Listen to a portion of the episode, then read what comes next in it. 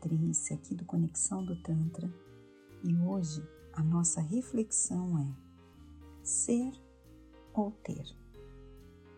Ao longo da minha jornada de autoconhecimento, em que o Tantra forneceu bases bem importantes para o meu conhecimento, para a minha formação, mas também me fez permear por outras filosofias, me entender de outras formas.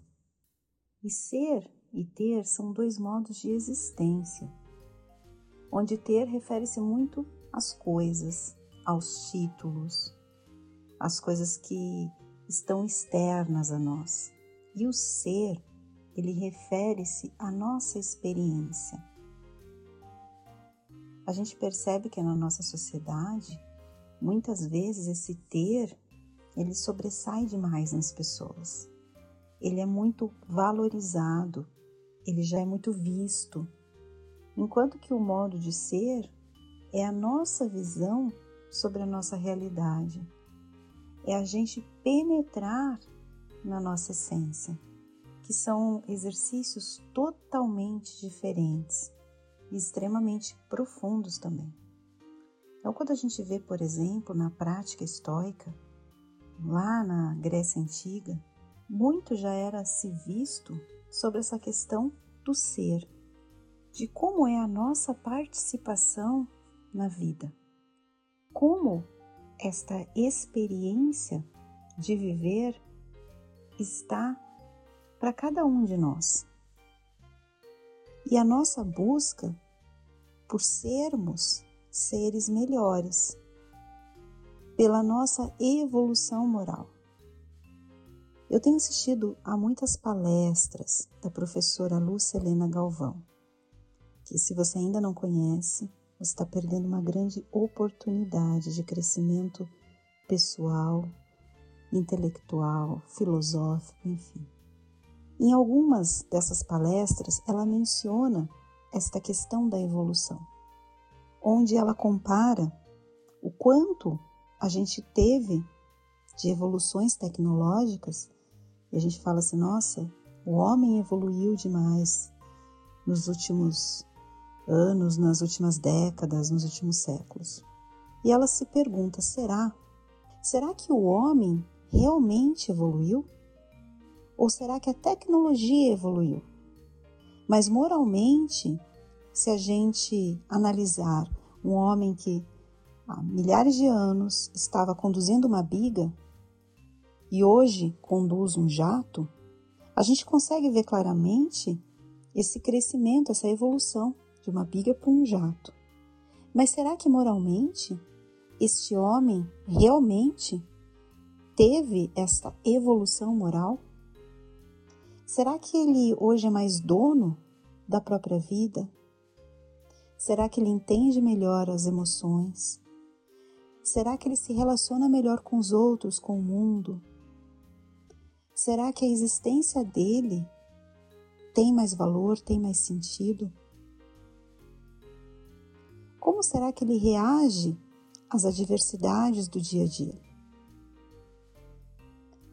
Ela propõe um exercício diário de observação e de melhoria a cada dia, e que a nossa única e maior função na vida é a evolução e que nós somos seres capazes de sermos o que quisermos.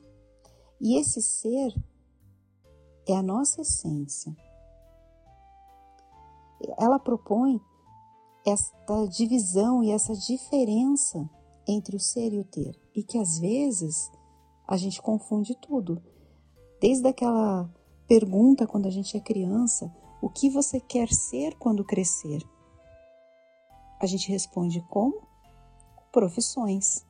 Eu quero ser uma médica, eu quero ser uma jornalista, eu quero ser uma bióloga. Como que neste ser uma bióloga repousasse quem eu sou? Só que quem eu sou é a minha essência, é a forma como eu enxergo a minha vida, é a forma como eu me relaciono com os outros, com a vida, com o mundo. É como eu vejo os meus problemas, como eu significo ou ressignifico as minhas experiências, como eu cresço diante de um problema ou como eu travo. Simplesmente não consigo avançar. É uma reflexão muito mais profunda, muito mais subjetiva e que faz a nossa mente realmente pensar, pensar, pensar. Quem eu sou, tá? Quem eu sou? Quem você é quando você tira o crachá da sua empresa? Quem você é quando você deixa para lá o saldo da sua conta bancária? Quando você larga a chave do seu carro? Porque tudo isso não define quem você é. Tudo isso é o que você tem. E a nossa existência está exatamente em dar sentido a todas essas experiências, a tudo isso que é nos concedido. E toda vez que a gente se separa desta nossa essência e a gente fica só voltada ao ter, a gente se desconecta de tudo isso, a gente pode chegar no ponto de não ver mais sentido na vida. É muito comum você ver pessoas que aparentemente têm tudo do ponto de vista financeiro, né, do ponto de vista de aquisições, e vivem uma profunda depressão, numa profunda falta de propósito. Ou seja, o ter não define quem você é. E quem você é hoje certamente tem que ser diferente, moralmente, eticamente mais evoluído de quem você era há duas décadas, há uma década, há duas semanas. Aquela história da Síndrome da Gabriela, eu nasci assim, você sempre assim, só é bonito lá. Tem muita gente que se orgulha em dizer: eu sou desse jeito, eu não mudo. A gente tem traços da nossa personalidade que certamente são traços que nos definem, que são mais complicados. Mas eu tenho que buscar a cada dia me transformar num ser humano melhor moralmente, melhor eticamente, que melhor lide com as minhas emoções, que consiga ressignificar situações, que veja soluções onde antes eu via problemas. E que eu perceba que eu estou nesta vida apenas para agir sobre mim para melhorar sobre esta pessoa que eu sou. E não para tentar mudar o outro, melhorar o outro, fazer algo com o outro. É uma jornada para dentro e não para fora. E a vida toda ela nos mostra e nos traz coisas para a gente olhar para fora. A gente vê pelas redes sociais o quanto da essência daquelas pessoas interessa a maior parte dos outros? Quanto isso vende? Ou quando ela mostra o que ela tem, vende muito mais do que quando ela demonstra quem ela é. Quando ela demonstra fragilidade, sombras, quando ela demonstra angústias, quando ela divide emoções. É muito mais fácil você se interessar pelo carro novo que ela comprou, pela nova mansão de Miami. Um arrume-se para ir para uma balada. Coisas externas, superficiais. E o quanto a gente está olhando para dentro, para nossa essência mudando a cada dia, como a Lucelena fala, para que daqui a alguns anos as pessoas tenham que te conhecer de novo. Porque daquela pessoa de alguns anos atrás se restou pouco.